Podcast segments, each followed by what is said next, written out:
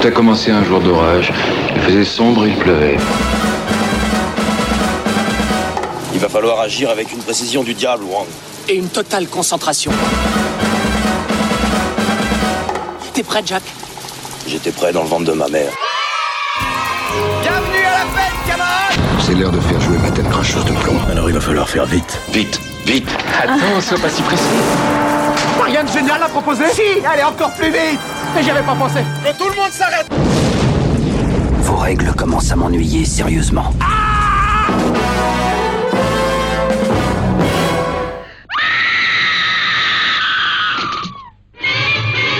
Salut à tous et bienvenue dans ce nouveau numéro de Retour à l'écran express. Aujourd'hui, je vais remettre en lumière une véritable pépite des productions Hammer Film, Dr. Jekyll et Sister Hyde, réalisé par le britannique Roy Edward Baker en 1971.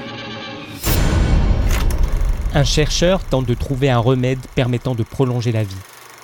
Des prostituées assassinées dans le brouillard londonien du 19e siècle.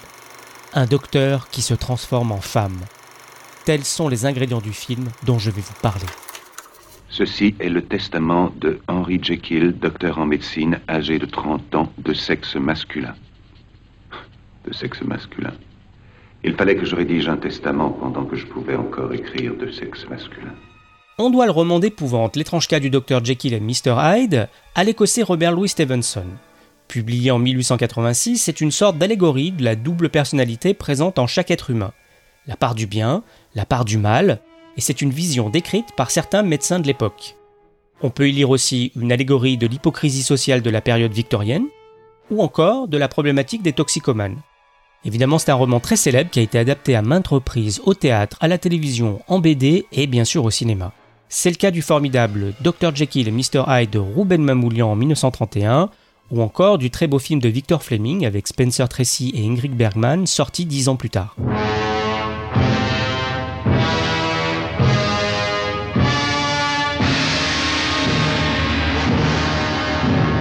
La Hammer Film, c'est une société anglaise fondée en 1934. Elle produit de nombreux thrillers et films d'aventure, mais c'est surtout les films fantastiques et d'horreur gothique des années 50, 60, 70 qui vont la rendre célèbre dans le monde.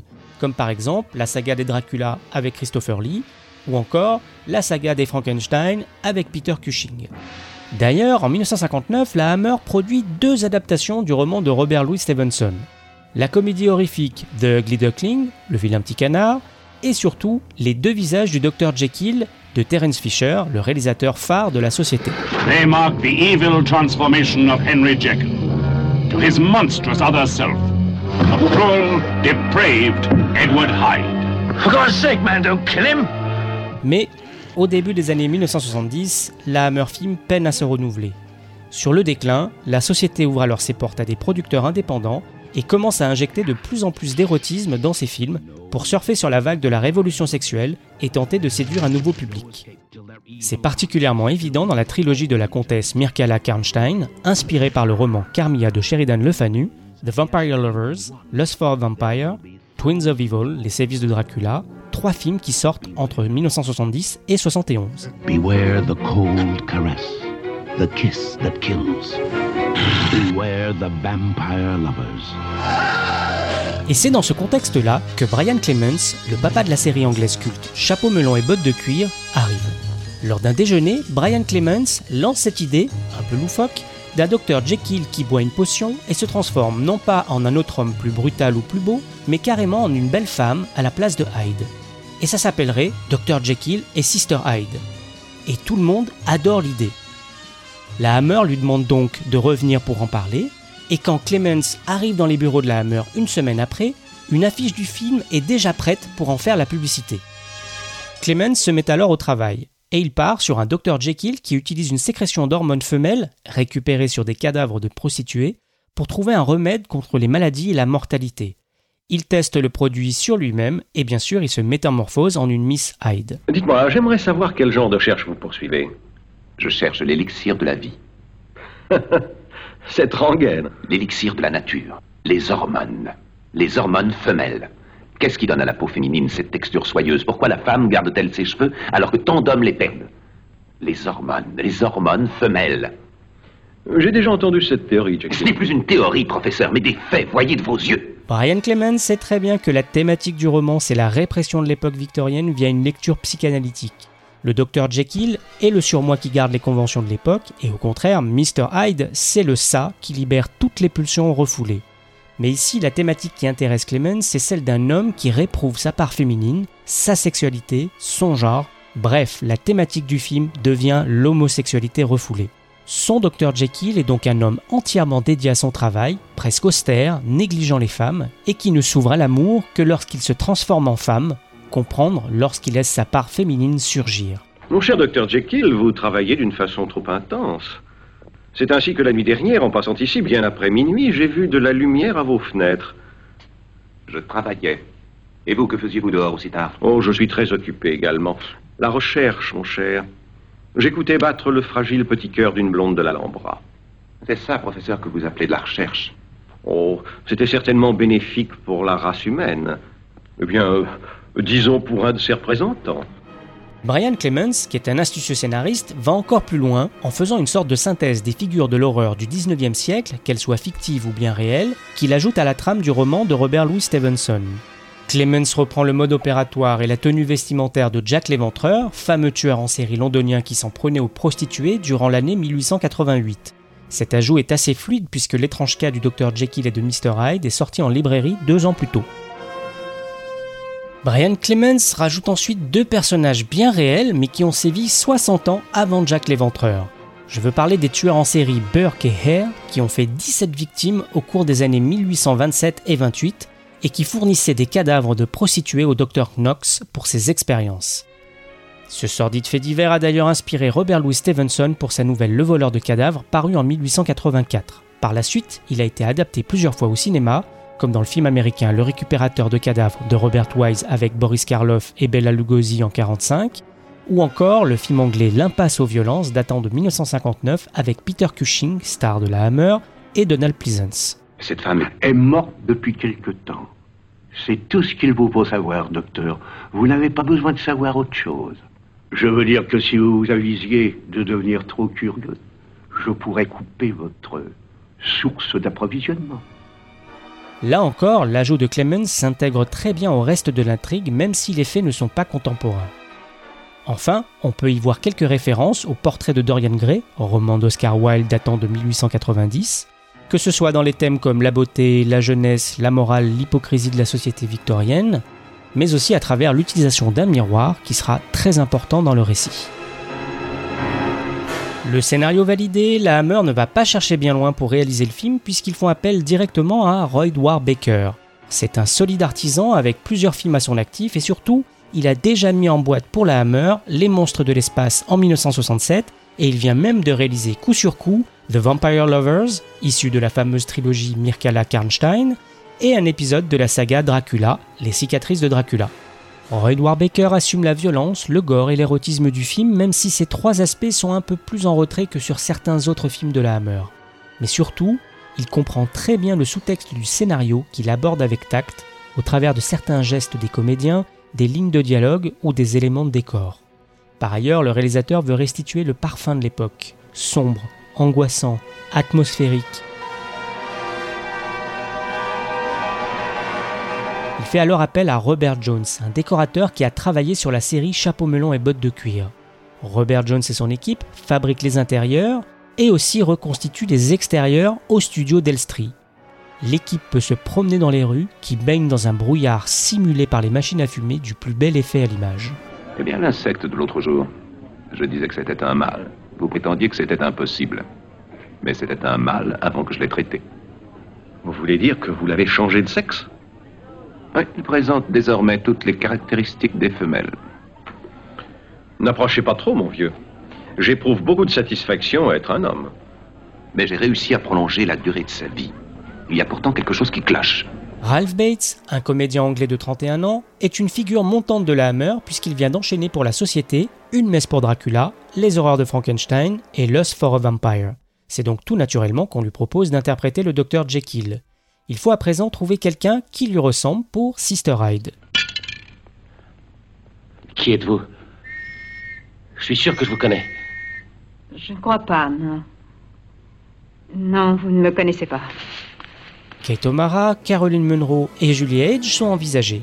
Mais très rapidement, c'est Martin Beswick qui retient l'attention. C'est une ex-mannequin qui est remarquée en James Bond Girl dans Bon baiser de Russie et Opération Tonnerre et qui a un rôle également dans le film Un million d'années avant Jésus-Christ, produit par la Hammer en 1966. Ralph Bates et Martin Beswick font des tests filmés et bien qu'ils ne se ressemblent pas tout à fait, ils ont l'air de frères et sœurs. Comment va votre frère? Mon frère? Oui, le docteur Jekyll. Oh, il... C'est qu'il n'est plus lui-même ces derniers temps. Oh, j'en suis vraiment désolé. Tout le monde est content, le tournage se passe bien, mais il y a tout de même un petit conflit entre Martin Beswick et Rod Warbaker à propos des scènes de nudité lors de séquences cruciales de transformation. Selon Martin Beswick, le scénario ne parle pas de nudité frontale, alors qu'ils essayent d'en obtenir avec elle sur le plateau. La comédienne comprend qu'il faut montrer les changements de sexe, mais elle refuse de se mettre totalement nue devant la caméra en full frontal. Rod Warbaker et Martin Beswick ne se parlent plus, et le conflit dure une semaine complète. Ce n'est que la semaine suivante qu'on trouve un compromis. Elle accepte de montrer ses seins ou ses fesses, mais pas son sexe. This is the new Dr. Jekyll, the most evil woman you'll ever see. This is the sensuous Sister Hyde, the most evil man you'll ever meet. Après quelques démêlés avec la censure, Dr. Jekyll et Sister Hyde sort en double programme avec un autre film de la Hammer, La momie sanglante, le 17 octobre 1971 en Angleterre, mais malheureusement le film est un échec, sans doute à cause du propos délicat du film en avant sur son temps. Le film sortira presque 4 ans plus tard en France, le 15 juin 1975. Oui, on va rigoler, Bamboutatis. Écoutez Thérèse, je n'aime pas dire du mal des gens, mais effectivement elle est gentille. Vous savez, les avis, c'est comme les trous du cul. Tout le monde en a un. Eh bien, mettons-nous au travail. Ah, on va rigoler. J'ai choisi de parler de ce film car je suis vraiment un amateur des films de la Hammer. J'aime beaucoup le cinéma d'horreur gothique, qu'il soit anglais ou italien. J'ai d'ailleurs réalisé un court métrage qui s'appelle Spiral il y a une quinzaine d'années en hommage à tout ce pan de cinéma-là. Et je me souviens encore de la première fois où j'ai découvert le cauchemar de Dracula à la télé avec ma mère. Ça a été pour moi un choc esthétique euh, très fort. Et donc au vidéoclub où j'allais souvent à dos, j'ai repéré quelques films avec le label Hammer sur les jaquettes VHS. Et ça m'a fait comprendre qu'il y avait plein de films de ce type. Avec le temps, à travers des émissions du type Cinéma de quartier, euh, présentées par Jean-Pierre Dionnet sur Canal+, et la lecture de revues comme Mad Movies, L'écran fantastique, Fantastica, tout ça, j'ai pu découvrir plein de films en fait. Et au début des années 90, j'enregistrais plein de films et je cherchais à compléter ma collection des films de la Hammer. Et un jour, dans un magasin qui revend des revues et des films euh, d'occasion, je tombe sur une vieille cassette poussiéreuse du Dr Jekyll et Sister Hyde en VHS. Je l'achète, je, je rentre chez moi et je le regarde le soir même, et là, bam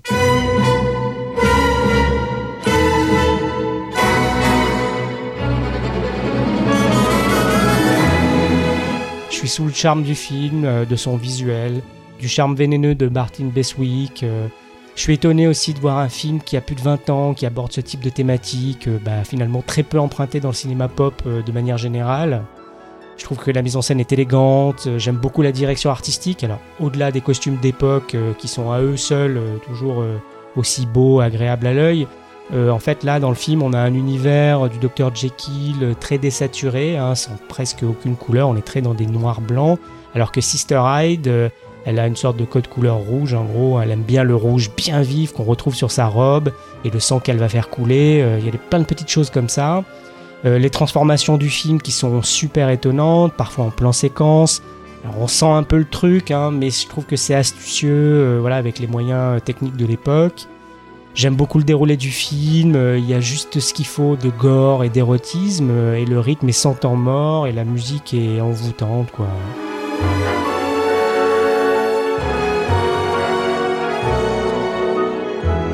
Dans Dr. Jekyll et Sister Hyde, il y a une sorte de mélange des sources, hein, comme je l'ai dit, euh, Jekyll et Hyde, Jack l'Éventreur, Dorian Gray, tout ça. Et quelque part, pour moi, c'est précurseur de ce que fera Alan Moore avec la BD La Ligue des Gentlemen Extraordinaires. C'est la même, la même démarche, hein, évidemment. Et donc, moi, je peux que conseiller de découvrir ce film-là que je trouve euh, très fort, euh, très prenant. Alors, le film, en plus, est facilement trouvable en DVD chez Studio Canal France. Et en Blu-ray, bon, il faut se tourner vers l'Angleterre. Il y a toujours chez Studio Canal, il y a un Blu-ray qui est sorti avec une copie euh, superbe et quelques petits bonus. Et puis en plus, il est trouvable en VOD, SVOD, sur Filmo TV par exemple. Donc, pas d'excuses. Vous savez, j'ai déjà fait des affaires avec des messieurs comme vous. Tout au nom de la science, hein, docteur? Il veut dire qu'il faut faire le mal pour faire le bien, pas vrai? Alors je vous dis à très vite pour un nouveau numéro de Retour à l'écran express. N'oubliez pas, les précédents numéros sont toujours disponibles sur notre site retouralécran.fr et sur les meilleures plateformes de podcast. À bientôt. Si je devais résumer ma vie aujourd'hui euh, avec vous, je dirais que c'est d'abord des rencontres. C'est vrai que je ne vis que le cinéma. Pour être aimé, il faut être aimable. Vous voulez un chocolat? C'était pas ma guerre Back and full force. Quelle est votre devise? Je m'appelle Bond. James Bond. Vous délirez totalement là. C'est ça qui permet de voyager à travers le temps. La vie a plus d'imagination que nous. J'espère que je ne vous apprends rien. Vous êtes un mélancolique. Mélancolique, mon cul.